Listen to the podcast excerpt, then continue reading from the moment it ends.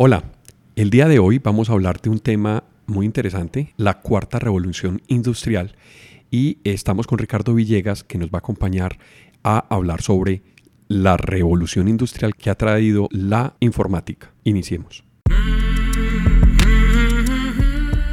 Vivimos en una época de transformación, rodeados de información y tecnología.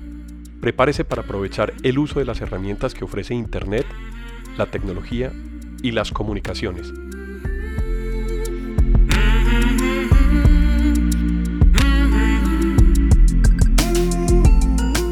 Conózcalas y aprenda cómo usarlas mejor. Bienvenidos.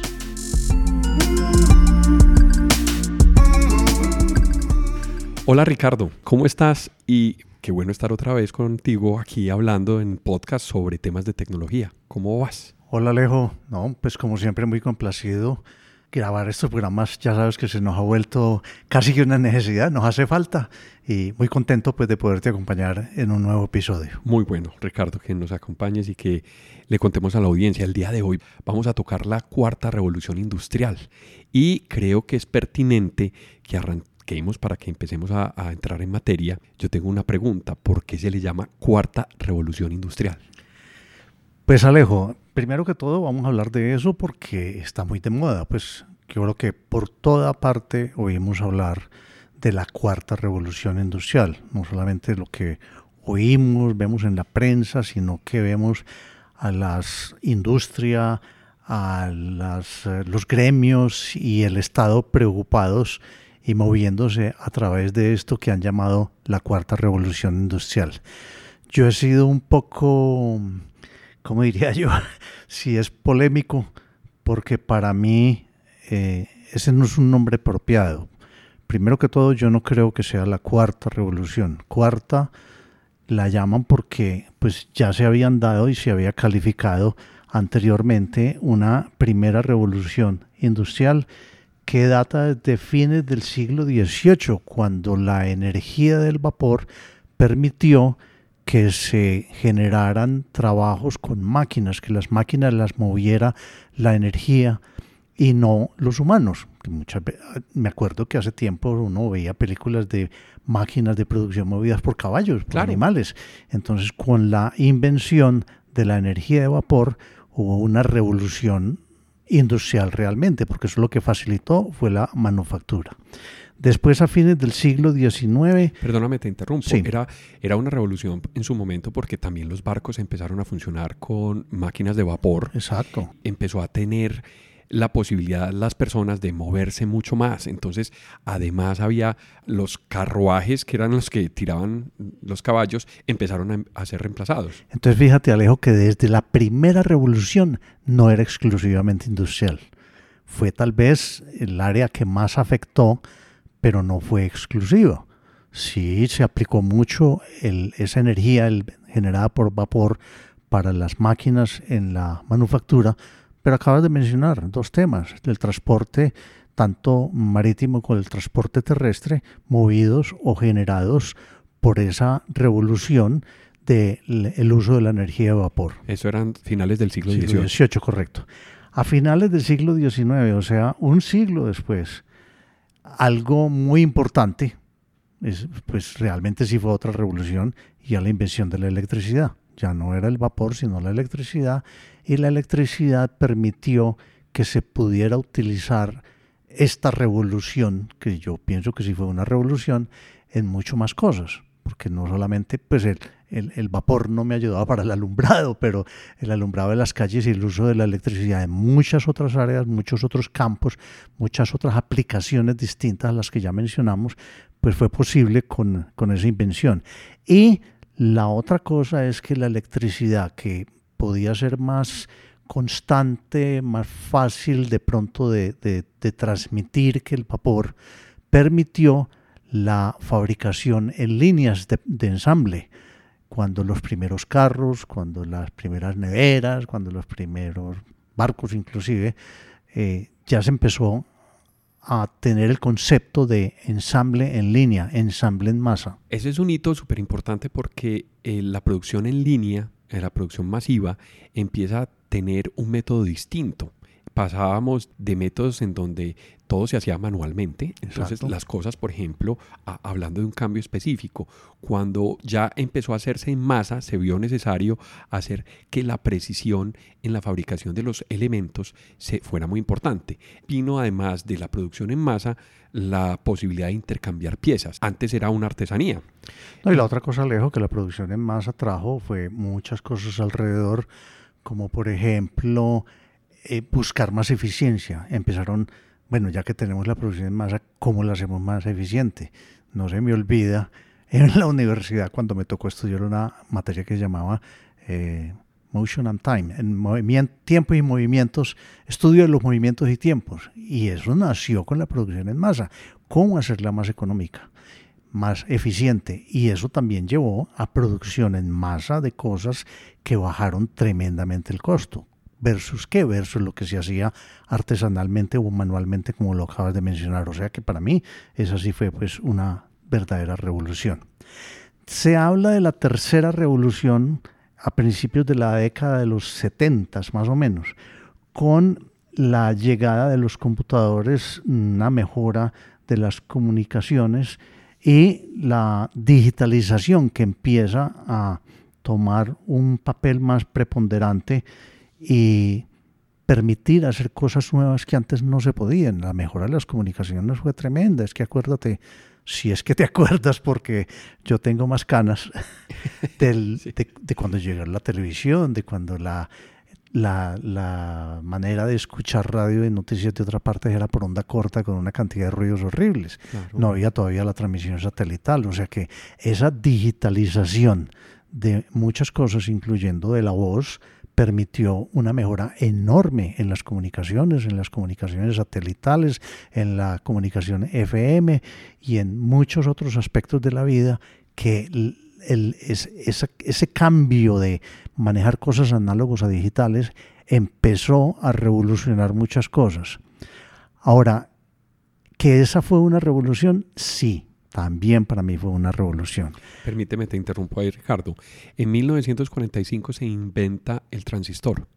El transistor fue un dispositivo electrónico que reemplaza una tecnología análoga que eran los tubos los de vacío. tubos, los tubos, que mucha gente, muchos de los que nos escuchen, No posiblemente no saben qué eran los tubos. Los tubos de vacío eran un sistema de control en donde a través del voltaje o la corriente se podían generar decisiones, tomar decisiones.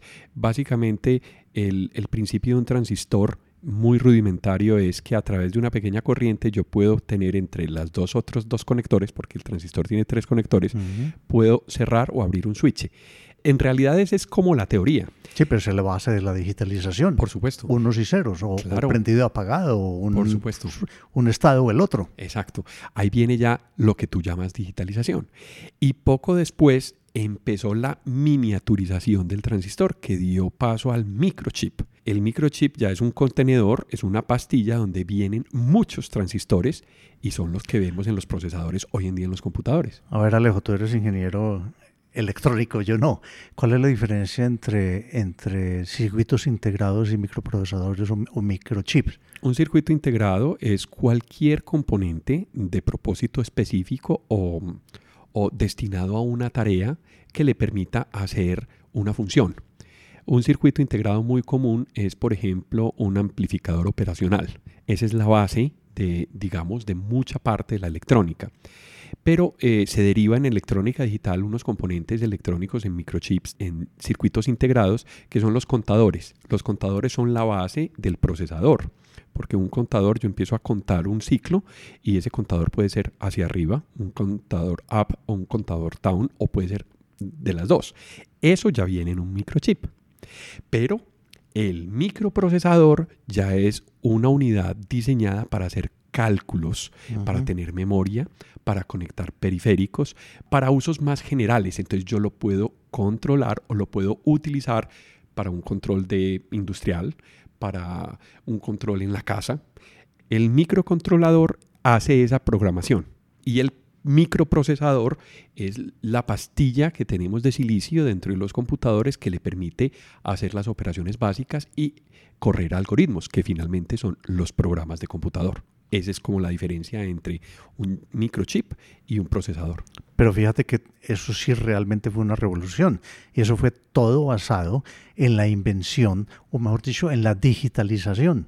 Y por eso salieron los computadores y salieron un poco de eh, dispositivos y máquinas que ya se basaban en, en circuitos digitales. Por supuesto. Y eso permitió la mejora de muchísimos aparatos, de muchísimos aspectos de en todo, en la biología, en la medicina, en las comunicaciones, en la ingeniería. Esa fue otra verdadera revolución. Claro. Mira, cuando yo empecé a estudiar electrónica, eh, nosotros programábamos microcontroladores, pero al terminar la carrera ya venían unas tecnologías muy avanzadas que son tarjetas que le permiten a través de software describir el controlador o el chip que yo quiero hacerlo de manera programada. Entonces es una pastilla que se deja programar o mm. desprogramar y yo lo puedo convertir en lo que yo quiera. Entonces, es un lenguaje. No, no, esa es memoria. Eh, no, esos son lenguajes de descripción de hardware. Es decir, el software ya se está entrelazando entre el hardware y lo vemos en la nube. Ya hay servicios de nube en donde son serverless. Yo no necesito servidores para correr un programa. Yo no necesito servidores para correr un, algoritmo. Ya Uy, pero eso tenemos que hablar en otro episodio. Total. Bueno, pero el hecho es que esa, esa digitalización que todavía es muy controlada por el hombre a través de la programación, para mí es el matrimonio entre lo físico y lo digital. Es utilizar lo digital para poder hacer máquinas y para poder programar máquinas y para poder hacer eh, aparatos al servicio del hombre. Bueno, pero entonces ahora ahí sí lleguemos, ya hablamos de las tres primeras revoluciones, que para mí sí son revoluciones y que especialmente las dos primeras afectaron sobre todo la industria. Yo creo que la tercera, no solo la industria, sino a muchos otros campos, pero se siguió llamando la tercera revolución eh, industrial. Que era la de cómputo, vamos en computadores. Exacto. Es la digitalización que básicamente dio eh, nacimiento a los computadores y a todos los circuitos digitales y a todo lo que yo podía programar y que a medida que se desarrollaba software y se permitía y, eso, y esos circuitos o esos aparatos que, que se, se, se, fabricaban, se podían programar, pues más aplicaciones tenían y empezaron a existir desarrollos de software para muchas aplicaciones. Entonces, hace unos Era años... el inicio de la transformación digital. Exactamente, el inicio de la transformación digital. Fíjate que lo dijiste muy claro y lo recalco en este momento. Inicio de la transformación digital. ¿Qué, pasa, ¿Qué ha pasado durante todo este tiempo? Si estoy hablando del fines de los 70, principios de los 80 y apenas hace un par de años en una reunión del eh, Foro del, Económico Mundial en Alemania, alguien dijo, miren, miren todo lo que está pasando. Yo creo que estamos al a, portas, a portas de la cuarta revolución industrial. Eso, pues todo el mundo, hurra, sí, la cuarta revolución industrial. Pero ¿por qué critico yo ese nombre? Está muy bien que lo hayan llamado así y eso ha generado una, una, una inquietud y una preocupación por parte de los gobiernos, de, las, de la academia, de, la, de las empresas y eso, eso todo es bueno. Pero yo pienso que no estamos en una cuarta revolución, estamos en la evolución de la tercera o las consecuencias de la tercera revolución industrial. Porque todo el tema de digitalización, todo el tema de computadores, todo el tema de aparatos digitales nos ha llevado a que esto se, se reparta, se, se, se vaya a afectar todos los aspectos de la vida. Y estamos viviendo, y los que yo cada rato comento, y creo que lo hemos comentado, que nosotros estamos viviendo, nos ha tocado vivir una, un periodo de la, de la historia del mundo, de la historia de la humanidad, pues, que, que ojalá muchos lo hubieran podido tener. Es muy exclusiva, muy especial. Porque lo que yo digo es, fíjense lo que ha avanzado la, la tecnología gracias a la transformación digital que en los 70 tuvo un inicio, pero que fue progresando, permeando en más industrias, en más aparatos, sofisticándose más, volviéndose más especializado, hasta que cubre una cantidad de actividades y yo creo que mm, es más bien que estamos recogiendo ya más los frutos y viendo una cantidad de cosas nuevas en un periodo de 20 años que en el pasado, en la historia de la humanidad, creo que nunca, nunca, ni cerquita hubo un periodo de 20 años donde se vieran tantos cambios. Porque yo digo, pensemos, por ejemplo, sin, sin saber fechas muy precisas, qué sucedió entre 1680 y 1700 posiblemente nada especial, pero eran cosas que eran muy lentas, no eran tan, tan, tan especializadas. De un impacto eh, global, digamos, muy bajo. Exactamente. Entonces yo digo que somos muy afortunados porque estamos viviendo una época en la humanidad en que nos ha tocado ver unas transformaciones tremendas. Yo cada rato digo que mi padre, que murió hace 30 años, un poquito más, se levantara hoy en día y viera el mundo de hoy. Yo creo que quedaba absolutamente aterrado y, tal vez se volvió a acostar. Mira, Ricardo, te voy a poner un caso. Salgamos de la casa hoy sin el teléfono celular. Pensemos solamente en el impacto que eso tiene en el transporte, en la movilidad, en las comunicaciones, en la información que lleva uno consigo mismo, en lo que uno necesita, en las transacciones bancarias que yo tengo que hacer. Es decir, es un impacto supremamente grande si dejamos el teléfono celular en nuestras casas. Tenemos con seguridad, más de uno le ha tocado devolverse por el teléfono celular.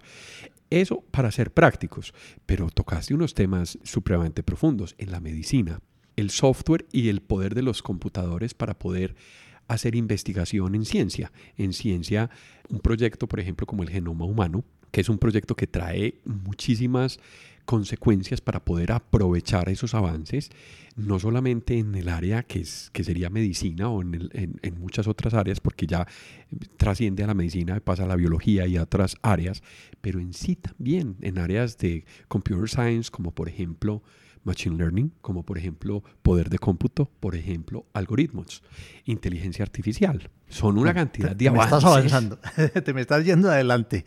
Pero volviendo a lo que decías ahora, ¿Hace cuánto tiempo? Bueno, hoy, ¿quién no tiene un teléfono donde pueda tener todo lo que dijiste ahora?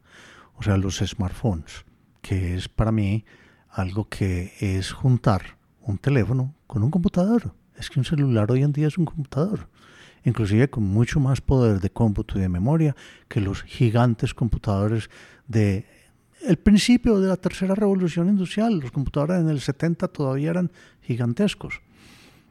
Hoy en día, todo el mundo tiene un celular y todo el mundo tiene acceso a toda esa información. ¿Hace cuánto era o no existían esos smartphones o eran de muy poca, muy poca penetración? 2007. años? ¿15 años? 2007. ¿15 años? Hace 15 años. Porque Menos de 15 años. Apple lanza en su conferencia anual en el 2007 el iPhone y es ahí donde empieza a converger las cámaras fotográficas, eh, la nube, porque empezamos a tener servicios de mapas con Google Maps y con otros servicios. Y es donde empieza a ser posible y a llevarse en su mano GPS, otro tipo de tecnologías que le permitían a uno mejorar la vida. ¿Cómo era viajar en Estados Unidos hace antes del GPS? Ah, no, ves que si uno andaba en carro era con unos mapas y uno desdoblaba esos mapas y era el copiloto o el acompañante el que era buscando y uno manejando de qué hubo, por cuál cojo, por cuál, la salida. ¿Cuál era la salida? Sí. Pues ahora, ahora tú dejas el celular que es tu GPS, porque ya no necesitamos GPS en los carros. Y con Waze. Claro, o sea, uno va a alquilar un carro en Estados Unidos y le dicen que si quiere alquilar el, el GPS y le cobran 30 dólares más. Pero tú tienes el celular con Waze Alejo, el GPS para usar en el carro está perdiendo la vigencia porque lo está reemplazando Waze. Antes lo primero que uno tenía como ayuda era el GPS, pero hoy en día si yo tengo un celular, si yo llevo mi celular y tengo acceso a datos, tengo Waze y no necesito GPS. Con grandes diferencias, porque yo el GPS lo puedo cambiar de aplicación, eh, perdón, el celular, le puedo cambiar la aplicación, que es lo que permite la movilidad del software, y lo paso a Google Maps, por ejemplo. Y ya puedo cambiar la modalidad de que me muestre las rutas por las vías o a pie o en bicicleta. Entonces, mira que son capas en ese mapa, en ese primer mapa de vías que hablábamos para utilizar en, los 70 o antes del GPS, que, ha evolucionado tremendamente. O sea, Alejo, es, eso confirma lo que yo digo. Yo creo que lo que estamos viviendo hoy es recogiendo los frutos y dándonos cuenta, es dándonos por fin cuenta de que toda esa transformación digital que viene desde hace 30 años, 35 años, no es otra revolución. La revolución se ha ido dando, durante estos años.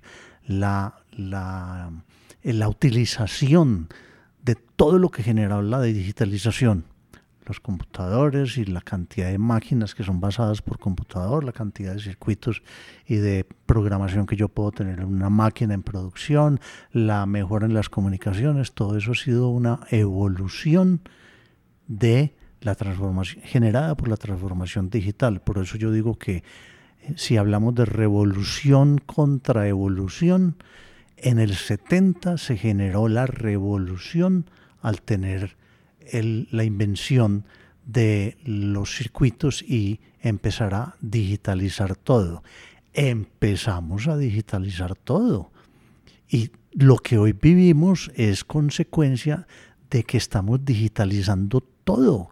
No solamente mm, unas cifras, unos números, una una, información generada por una máquina, estamos digitalizando la voz para transmitirla, para almacenarla, estamos eh, inventando cada vez más almacenamientos masivos, sino que estamos cogiendo lo viejo y digitalizándolo. Incorporándolo a, una capa digital. digital. Eso, todo eso es parte de la transformación digital.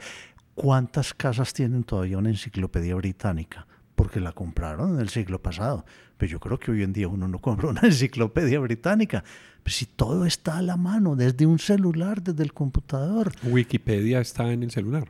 Exactamente. Entonces todo eso es gracias a una evolución generada originalmente por una revolución. Entonces para mí lo que pasó en este foro económico mundial fue que dijeron, uy, esta evolución nos ha llevado a una cantidad de cosas que tenemos que aprovecharlas u ordenarlas, compartir la información. Esto generó globalización, esto puede generar más trabajo, pero lo más importante es que eh, la conclusión fue debemos cambiar cómo pensamos, cómo nos entrenamos y cómo trabajamos, porque si no, esta evolución o llamada cuarta revolución industrial. Ay, no he dicho por qué no industrial, pues porque no afecta solamente a la industria, es que ya cualquier cosa, pues ya hablamos de abogados digitales y pues ni siquiera vamos a descartar la influencia de la transformación digital como lo hemos hablado en la medicina,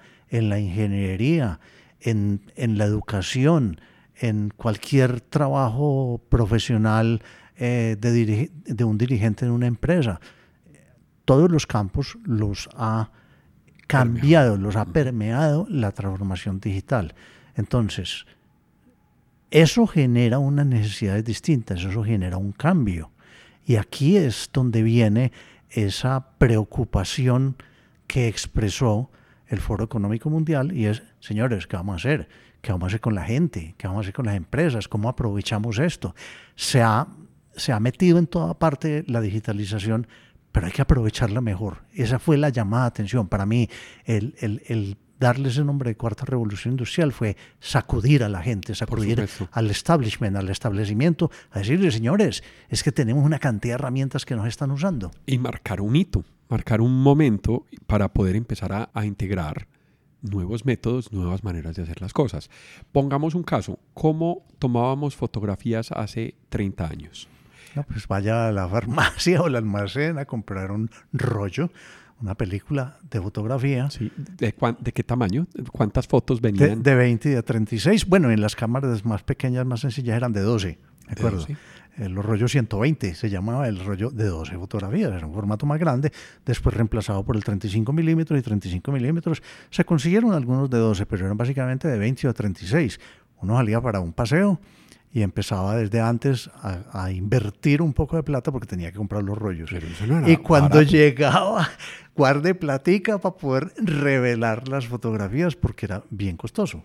Entonces, tomabas las fotos, después había que mandarlo al laboratorio para que fijaran el rollo y pues no caducara y te quedara el negativo.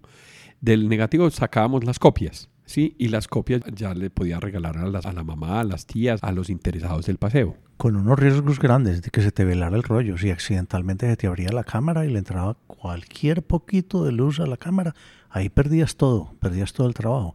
Hoy en día, todo el mundo ya está acostumbrado a saque el celular y dispare. Y haga video. Y haga videos con un aparato muchísimo más sencillo y el costo, pues no digamos que es cero, sino que ya está incluido dentro del celular. Mira los gadgets. De, y yo no tengo que esperar nada. Vienen cascos de bicicleta que vienen integrados con la, cámara. Con, la cámara, con el celular, con Bluetooth, con audífonos en un casco. O sea, es la innovación alrededor de los productos que ya existía. El casco existía, la cámara existía, solo que los procesos que le permiten a uno extraer la información, la fotografía o hacerle el uso al dispositivo que uno compró o que uno está utilizando es distinto. Entonces los métodos tienen que cambiar. Y eso generó nuevas industrias y nuevas empresas. Antes no existía y mientras no hubiera una digitalización de la fotografía, pues no tendría lógica tener una empresa como GoPro. ¿Qué hizo GoPro? Aprovechar esa tecnología, masificarla, facilitar el uso y vea dónde ha llegado. Y como esa podemos mencionar muchas. Estamos hablando solamente de la fotografía, pero piensa cualquier otra cosa donde la transformación digital, la disponibilidad de esas tecnologías han permitido empresas totalmente nuevas. Pero y entonces, ¿quién está pensando en eso? ¿Quién está trabajando en eso? ¿Quién va a trabajar en eso? ¿Quién va o qué pasó con todos los empleados de la Kodak? Que murió porque no se actualizó, porque no se modernizó y no quiso cambiar a tiempo a la fotografía digital. Yo tuve la oportunidad de conocer la fábrica, una de las fábricas de la Kodak en Rochester y eso era gigante y empleaba muchísima gente. ¿Qué le pasó a esas personas cuando llegó el mundo digital? Tuvieron que cambiar a buscar otros trabajos porque muchas de esas personas se tuvieron que ubicar en otros trabajos y modificar lo que hacían. Exactamente. Entonces, todo eso fue lo que hizo preocupar a estos países que se reunieron en Alemania en el Foro Económico Mundial y dijeron, oiga, pero es que la, tecnología nos invadió y muchos países se están quedando atrás. Y es el momento de pensar muchísimo más en qué pasa o qué está pasando, qué ha pasado porque ya había pasado, qué está pasando y qué puede pasar si no utilizamos esa transformación digital. Y si hay una oportunidad para que los países se nivelen un poquito más utilizando la tecnología, es hoy donde la gente se dio cuenta y donde los países están eh, actuando para tratar de que la, la digitalización, esa transformación digital, se use para bien de todo el mundo. Lo que pasa es que si yo estoy en un país, o yo estoy en una ciudad, o yo estoy en una empresa, o yo estoy en un gobierno, o yo estoy en una actitud personal, en que no me quiero cambiar y que no aprovecho eso, antes la brecha va a ser más grande. Por eso, yo no sé si alguna vez conociste un libro, eh, es que se me olvidó el nombre del autor, hace ya por lo menos 20 años, cuando ya existía la, esa transformación digital que se llamaba Crossing the Chasm. la palabra chasm suena muy duro, pero no es la brecha, sino la, la, la, la eh, una, como decimos nosotros, una chamba, una, un, un hueco, un, paso dificilísimo porque es muy un abismo. Y eso, eso quiere decir la palabra eh, chasm en inglés. Y ahora se habla de la, de la brecha digital, pero es que no es una brechita, es que puede llegar a ser enorme, puede ser una chamba digital. Entonces, eh, hay que hablar de cómo evitar que esa diferencia, esa brecha se amplíe más. Porque si unos países, y especialmente los que tienen la posibilidad de invertir en preparar la gente, en llevar la tecnología a todos los campos, en patrocinar startups, pues, empresas nuevas que utilicen todo eso, eh, lo hacen y los demás no, pues la brecha se va a crecer. Entonces, la preocupación es esa, de que teniendo las herramientas para cerrar, es, porque es que eso cambia la, la, sociedad, eso cambia la cultura, esa cosa cambia la manera de pensar. Entonces, si no aprovechamos el momento, antes hay unos países o unos sectores que se van a quedar atrás. Yo creo que la democratización ha llegado o la globalización ha traído tanta democratización en muchos aspectos, algunos de ellos económicos, algunos de ellos de tecnología, que hacen posible que ya tengamos ciertos medios y creo que nos hace falta una cultura para acoger esos medios y empezar a pensar cómo hacemos de nuevo las cosas. Si nosotros mm, hacemos caso omiso y dejamos de ver esa oportunidad, lo que estamos haciendo es que nos quedamos atrás en nuestro trabajo, en nuestra vida. En la sociedad, en Yo el creo país. que el cambio parte de uno. Obviamente habrá sectores que tengan que planificar el desarrollo de un país, por ejemplo, y le cae al Estado tener una visión para poder hacer esa incorporación. Pero yo creo que empezamos desde nosotros mismos a poder entenderla, a poder asimilar esa transformación, a poder asimilar estas revoluciones y poder ver cómo incorporarlas poco a poco en nuestras vidas. Alejo, sí, si quieres hablamos es un poquito más adelante porque es un punto crucial y debemos analizar quién debe hacer qué para aprovechar este momento. Pero sigamos hablando un poquitico más de esa transformación. Esa transformación se ha convertido en muchas tendencias, en muchas eh, herramientas, en muchas posibilidades, como por ejemplo la inteligencia artificial. Es que si no fuera por la transformación digital no habría inteligencia artificial.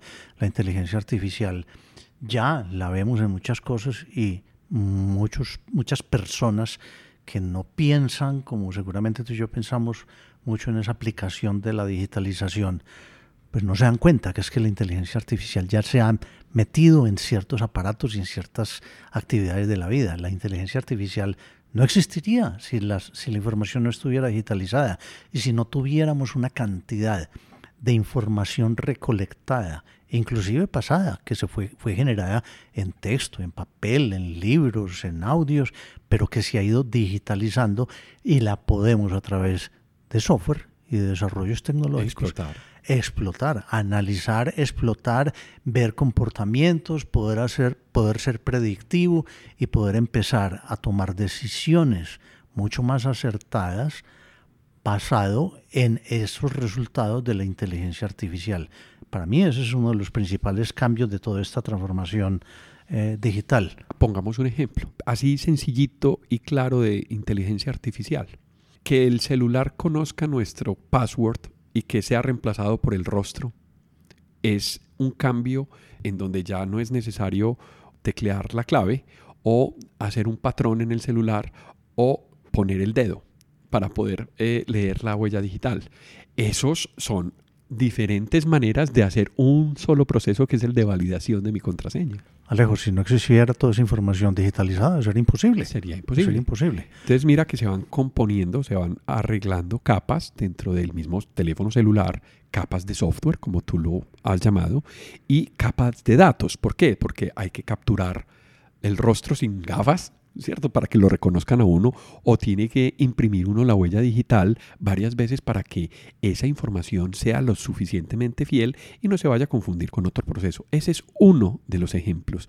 Pero si ya ingresamos al teléfono celular, utilizamos nuestro navegador, puede haber una billetera de passwords en donde esa información se relacione con la huella digital o con la imagen del rostro que ya se validó y nos permita tener acceso a nuestras cuentas bancarias, al correo electrónico, a todo lo que necesitamos el día de hoy. Ese es el inicio, digamos, de una aplicación funcional de inteligencia artificial. Pero de nuevo, Alejo, todo eso que estás mencionando no sucedió de un momento a otro eh, cuando llamaron la tercera revolución digital. La tercera revolución digital fue el descubrimiento y la evolución de una plataforma y de unas tecnologías digitales para que en un tiempo no muy largo dentro de la historia del mundo, porque estamos hablando de 30 años, se generara una cantidad de aplicaciones, una cantidad de teorías, una cantidad de, de, software, una cantidad de soluciones, una cantidad de máquinas y una cantidad de cosas como la inteligencia artificial. Eso no se dio de un momento a otro. Entonces, para mí, hoy en día no hay una nueva revolución, es una evolución. Uno de los temas o de los componentes o de, lo, de, las, de, los, de las cosas que más debemos mirar en esa evolución es la inteligencia artificial. Pero hay otras como ahora que se habla mucho de blockchain. Pues también eso va a permitir más seguridad, va a permitir que los bancos distribuyan más sus transacciones, tengan más servicios, que las empresas tengan más información. Todo eso gracias a una evolución. El Internet de las cosas. Hoy oímos hablar del Internet de las cosas y, y, habrá algunos que dicen, y es que las cosas ya tienen Internet, ya le compraron una suscripción de Internet. No, lo que pasa es que, de nuevo, esa es la fusión entre lo físico y lo digital, entre el hombre y la tecnología. Entonces lo que estamos haciendo es casi que tratar de humanizar un poquitico los aparatos. Y entonces dicen, pero ¿cómo así que una nevera tiene Internet de las cosas? Sí. Porque yo la puedo controlar. Exacto. lo que me está dando es una facilidad para que el hombre controle la máquina a través de tecnologías digitales. Pero no es solamente la nevera, son los carros, son los semáforos, son una cantidad de cosas que al aplicarle tecnología y a través de Internet, no es, que quede claro, no es, no es que estén, eh, que se le haya puesto un servicio de Internet, sino que el Internet ha sido el, medio. para conectar todo esto y que todos los dispositivos y los aparatos físicos los podamos administrar, manejar, controlar el hombre a través de inteligencia artificial, a través de software, a través de aplicaciones que se desarrollan para cada uno de los dispositivos. Y fíjate que ya estamos llegando, gracias a eso, a los, a los vehículos eh, autónomos, que todavía falta, sí, y algunos irán a entrar primero que otros, pero el Internet de las Cosas ya está aquí y eso va a ser... Y entonces, ¿quién va a programar todo eso? ¿Quién va a ser el que determine cómo se hace una cosa o la, otra? Bueno, más adelante vamos a hablar un poquito sobre eso. Pero hay otras cosas como todo lo que hoy en día llamamos la ciencia de los datos.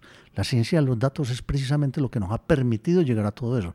Y es digitalizar información, estudiar esa información, pero ¿cómo se estudia? ¿Cómo se aprovecha? ¿Cómo se sacan predicciones? ¿Cómo se sacan tendencias? Todo eso es ciencia de los datos, lo que llamamos mm, minería o, inteligencia de negocios. o inteligencia de negocios. Todo eso es, todo eso es, todo eso es eh, parte de esa ciencia de los datos. Es poder aprovechar ese conocimiento que antes se resumía en enciclopedias y hoy en día está todo digitalizado. Claro, la ciencia de los datos que tú describes se le puede llamar como información sobre la información. Cuando yo tomo una foto y en la metadata de la foto veo con qué exposición se tomó la foto, en qué hizo, con qué diafragma, con qué velocidad, ah. todo eso hace parte de información sobre un fotograma, sobre la foto, sobre la imagen pero eso puede pasar sobre una transacción. ¿A qué horas hice yo la transacción? ¿Dónde? ¿Dónde?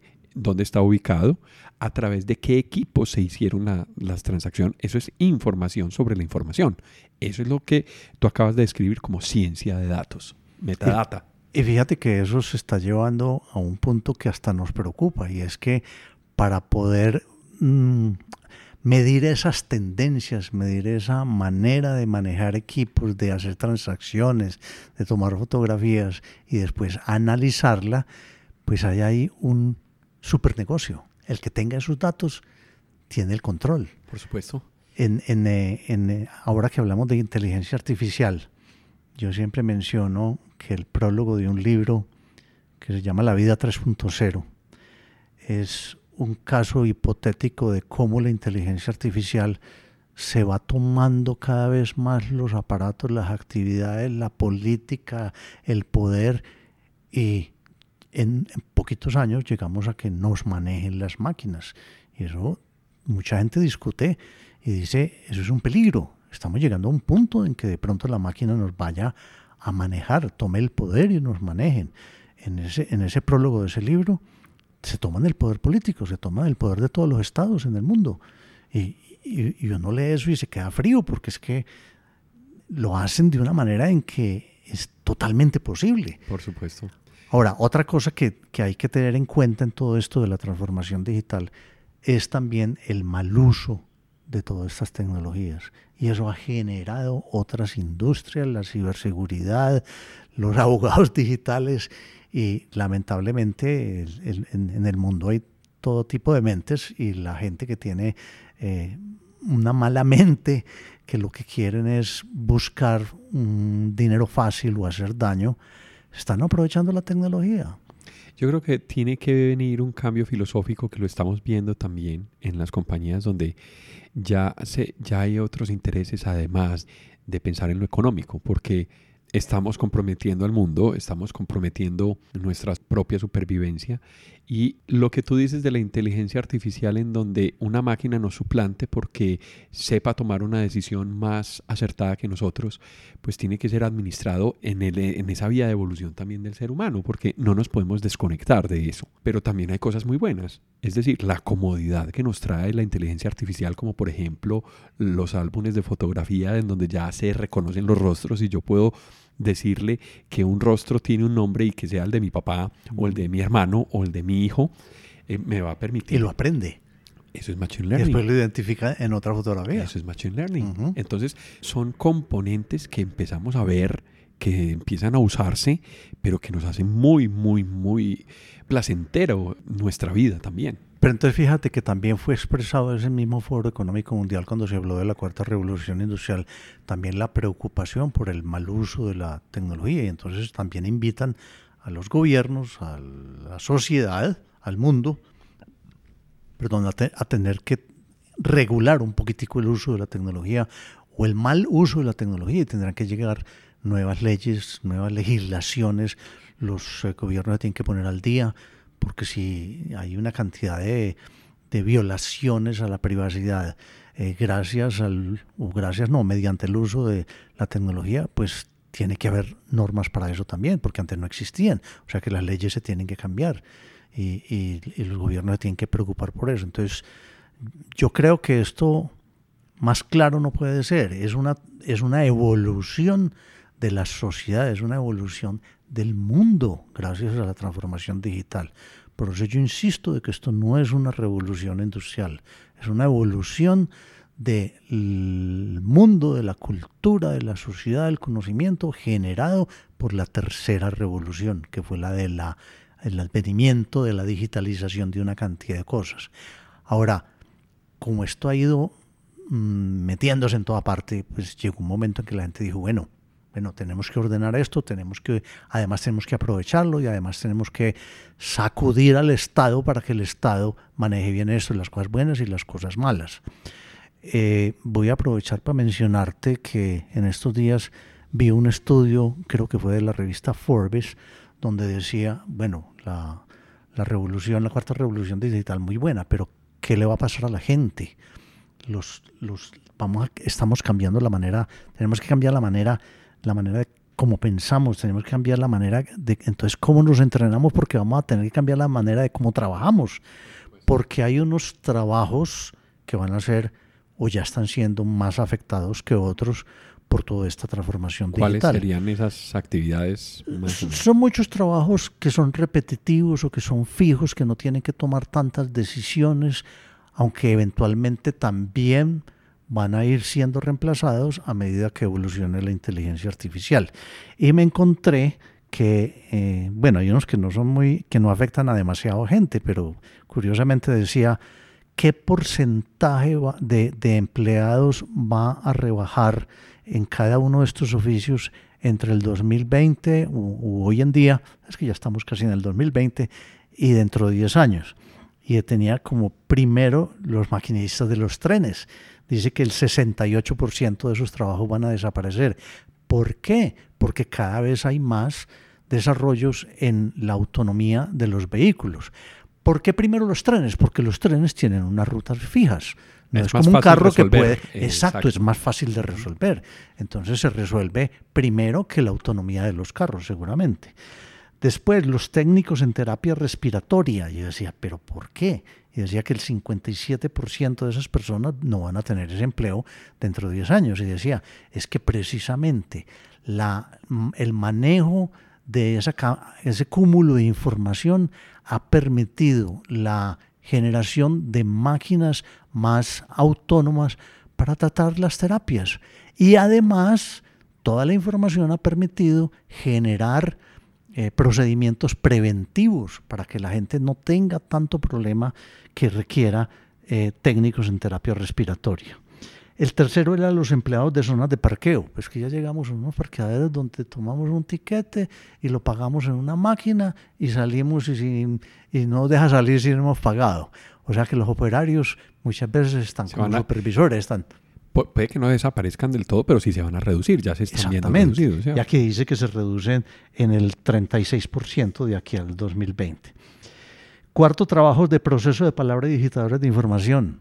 Pues es que ya los niños salen conociendo procesador de palabra y cuando llegan a un trabajo no tienen que contratar como antes que se contrataban las secretarias para que digitalizaran un texto. Además el, reconocimiento de, caracteres ópticos y el reconocimiento de voz. Entonces, si yo ya le hablo y me lo convierto directamente a digital, pues todas esas personas ya no van a tener trabajo. Curiosamente, el quinto, reparación de relojes decía, los reparadores de relojes van a ir desapareciendo y, el 30% ya no tendrán trabajo en, dentro de 10 años. Porque es que los relojes ya se están digitalizando, entonces ya no necesita. Y gracias a la tecnología y gracias a la producción en masa, ya no se reparan. El reloj ciertos relojes se dañan y es más barato botarlos y cambiarlo por uno nuevo que hacerlo reparar. Claro, o los componentes, como todo es muy pequeño, los componentes se reemplazan y el costo de reemplazar el 80% de un reloj, pues queda la carcasa, queda donde está suspendido el reloj en sí, ¿cierto? La manilla y todo ese tipo de cosas, pero no lo tenés que comprar nuevo, sino que lo reemplazás. Esa es otra alternativa. Bueno, aquí viene uno que, que de este sí debes conocer mucho y es los operadores o operadores de plantas telefónicas con la invención de la, la invención no, el, el, desarrollo de la telefonía IP, sobre el cual ya hemos hablado. Pues mucha inteligencia, aquellas, mucho desarrollo, sí. Aquellas fotografías que veíamos de los operadores que lo conectaban a uno en la llamada a Bogotá o a Cali, que era enchufando cables, unas, unos clavijas en, en unos tableros, eso ya no existe. Es que ya la telefonía IP ha permitido que, que, que todo el mundo maneje sus comunicaciones y ya no se necesitan esas personas que están controlando las plantas. Bueno, los operadores de cortes en la industria textil. Ya esas máquinas de cortes se automatizan. Exacto, o sea, y son manejadas por computadores. Y yo diseño en algún programa mm, AutoCAD, yo no sé qué, lo que quiero cortar y eso se le entra la información a la máquina y la máquina lo corta sola. Y eso era, yo no sabía que era tan, tan popular y había por ahí decía el número de trabajadores que podía haber en el mundo en cada una de esas ocupaciones. No era muy grande, pero sí mucho más grande de lo que yo pensaba. Bueno, y rápidamente los empleados de oficinas de correos, incluyendo los carteros. Y mail, correo electrónico. Claro. Ya, las cartas físicas ya cada vez menos. Todo digital, inclusive blockchain puede tener un cambio supremamente grande en ese tema de mensajería. Exacto. Y puede abrirnos a una posibilidad de automatizar las comunicaciones por correo. Exacto. Eh, como noveno estado operadores de computadores mainframe. Es que los computadores mainframe pues cada vez son más autónomos, cada vez son más automáticos y cada vez son menos, porque hay computadores grandísimos para usos específicos que los tenga la NASA o yo no sé quién, pero es que cada vez los computadores más pequeños o las redes de computadores o la computación en la nube pues reemplazan más esos mainframes que antes había o tenía que existir, pues casi en, en, cada ciudad tenía que haber, o sea que eso ya, eso va desapareciendo. Y finalmente habla de los empleados en la fábrica de ensambladoras de aviones. ¿Por qué de aviones? La aviación todavía ha sido considerada como algo más seguro si tiene mucho más supervisión del hombre. En los carros no, es que, es que en los carros ya vemos las líneas de producción que son manejadas por robots. Completamente automáticas. Robotizadas, pero dice que va a llegar también a los aviones. O sea, hay una cantidad de profesiones que en mayor o menor grado van a tener que cambiar porque la transformación digital las hace cambiar. Y uno dirá, ¿cuáles no tocará esto? Y yo creo es que muy difícil de decir. pues es que alguien me decía, bueno, ¿y, ¿y, en qué afecta la transformación digital a un abogado? pues es que hoy puede que haya un 1% de los abogados especialistas en, en, lo que llamo yo derecho digital, pero dentro de unos años van a ser la mayoría, porque todo esto va a haber que regularlo y en todo esto habla fraudes, robos y casos que tengan que manejarse a través de, de abogados, o sea, hace cambiar todo. Bueno, Ricardo, entonces, ¿cómo empezar a hacer esa regulación? ¿Cuáles serían los estamentos o cuáles serían las organizaciones o el orden que tendríamos que empezar a pensar para autorregular. Yo pienso que no hay un orden, Alejo. Yo pienso que todos, todos.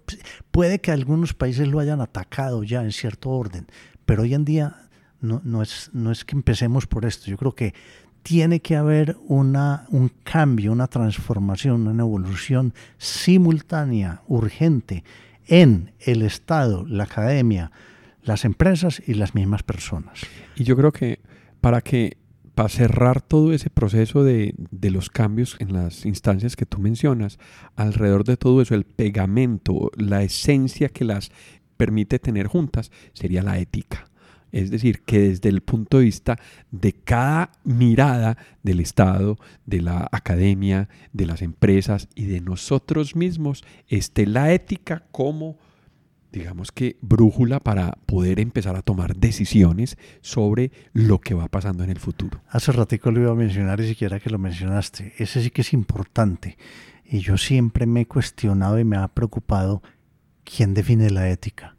Y en eso puede haber divergencias y en eso puede haber tendencias y eso va a generar problemas. Pero, pero definitivamente todos tienen que guiarse, como lo dices, por esa brújula. El Estado tiene que reaccionar. Gracias a Dios, Colombia pienso que ha reaccionado mucho más rápido y más, más adelante que muchos otros países, especialmente pues en Latinoamérica. Hace poco tiempo el gobierno publicó el COMPEX de transformación digital, donde hay por lo menos muy buenas definiciones y muy buenas intenciones. Ojalá. Eso deja una buena ruta trazada. Sí, es, es, una ruta que está clara, donde hay otros países que están muy atrás. Y por eso, lo decía más temprano, me preocupa que unos países, en vez de cerrar esa brecha, se vaya a ampliar más esa brecha, porque no toman medidas rápidamente. Ojalá Colombia implemente todo eso y aprovechemos estas opciones, estas oportunidades que hay hoy en día para cerrar esas brechas, no solamente tecnológicas, porque la, la brecha tecnológica yo pienso que no es tan grande en el mundo, en las diferencias, porque la tecnología está disponible fácilmente para todo el mundo. En eso casi que ya no existen fronteras. Pero sí la aplicación, la regulación, la manera de permitir y promover que se hagan esas evoluciones. La academia juega un papel importantísimo porque es que, ¿qué va a pasar con toda esa gente desplazada de sus trabajos? Que hay gente que dice, no, es que la transformación digital no elimina empleos. Sí, elimina empleos, pero genera otros iguales o más, pero necesitan capacitarse las personas. Entonces la academia, desde un principio, yo diría que inclusive desde, desde primaria o bachillerato, tiene que empezar a orientar su enseñanza a preparar gente para manejar todas estas tecnologías que vamos a que ya las tenemos y que tenemos que aprovechar si queremos que esto sea beneficioso para todo el país y toda la, la sociedad. Ya estamos viendo una transformación ahí porque aunque anteriormente teníamos la academia como la fuente de información y la fuente de capacitación, ya han aparecido otros medios, como por ejemplo podcast, como por ejemplo video en YouTube. Ya aprendemos una cantidad de cosas que no vienen desde la academia directamente. Los cursos virtuales, esa es una seria amenaza para la academia. Los muchachos de hoy, los estudiantes de hoy, quieren salir a producir rápido, ser independientes y muchas veces dicen, no, yo no voy a estudiar cinco años para salir a conseguir un puesto. Yo estoy seguro que si yo estudio Voy a poner un ejemplo, desarrollo de software que lo puedo hacer en una tecnología o lo puedo hacer por internet si la persona tiene esa disciplina de hacer un curso virtual, pues existen los cursos de MIT, existen los cursos de Stanford, existen los, las los, eh, tecnologías virtuales de muchas de las universidades, el Coursera. las mismas empresas se están formando directamente y certificando. Ya iba hacia allá. Entonces la academia, si no se mueve y en muchas casos no se ha movido, las empresas están adelantándose porque ven que peligra su negocio, su, eh, su, ah, economía, su razón de ser, si no consigue las personas necesarias para que aprovechen esa transformación digital. Y hay empresas donde están creándose eh, bueno, no quiero mencionar una que va evolucionando, pero se está creando una universidad para sus empleados o para atraer gente, para prepararlos, para poder tener suficientes empleados, porque hoy en día hay una escasez, ya se nota la escasez. Entonces, las empresas también están haciendo esfuerzos y deben hacer esfuerzos. Pero finalmente, nada de eso funciona si no hay una voluntad del individuo. La persona sigue siendo la pieza maestra en todo esto, que si no quiere evolucionar, por más esfuerzos que haga el Estado, por más esfuerzos que haga la academia, por más esfuerzos que haga la empresa, no va a lograr nada. Y desafortunadamente uno ya encuentra gente que dice, no, yo ya estoy muy viejo para aprender de todo eso. Está muy viejo, pero entonces ¿qué? ¿Qué pasa si su trabajo eh, lo reemplaza rápidamente la tecnología y antes de lo que él pensara se queda sin un trabajo? Le va a dar mucho trabajo conseguir otro. O cambiamos o nos cambian. Exactamente. O cambiamos o nos cambian. Esa es la conclusión. Esa es la conclusión. Ricardo, hablamos de muchos temas, temas supremamente profundos, inteligencia artificial, blockchain, Internet de las Cosas. Todos esos temas yo creo que van a ser temas en un futuro de este podcast. Muchas gracias por estar con nosotros hablando sobre este tema de, de, la cuarta revolución industrial, Ricardo, y por ayudarnos a desenredar un poquito las piezas de este rompecabezas. Alejo, con mucho gusto. Repito que para mí no es ni cuarta ni industrial, pero sí es, es algo que tanto a ti como a mí nos preocupa y por eso hicimos este podcast y es muy placentero eh, pues, tener esta posibilidad. Gracias, Alejo. A ustedes muchas gracias que nos acompañaron hasta el final de este podcast. Nos encontramos en otro momento de transformación digital. Hasta pronto. A quienes nos escuchan y nos acompañaron a lo largo de este episodio, muchas gracias por estar en Transformación Digital. Recuerden que pueden escribirnos por correo electrónico a la dirección alejandropelaesr.gmail.com. También pueden visitar nuestra plataforma ingresando a la dirección https apelaes.podbean.com. En la aplicación de Podbean pueden dar clic a me gusta y dejar sus comentarios. Este podcast está disponible en las plataformas de Apple Podcast, Spotify, Google Podcast, Deezer, iBox, Stitcher además de la aplicación de Podbean. También cuéntenos qué temas quisieran escuchar en eh, futuros episodios. Si les gustó el tema y si quieren apoyarnos en transformación digital, por favor compartan este episodio con sus amigos y con las personas a quien les puede interesar estos temas. Esto fue Transformación Digital. Hasta pronto.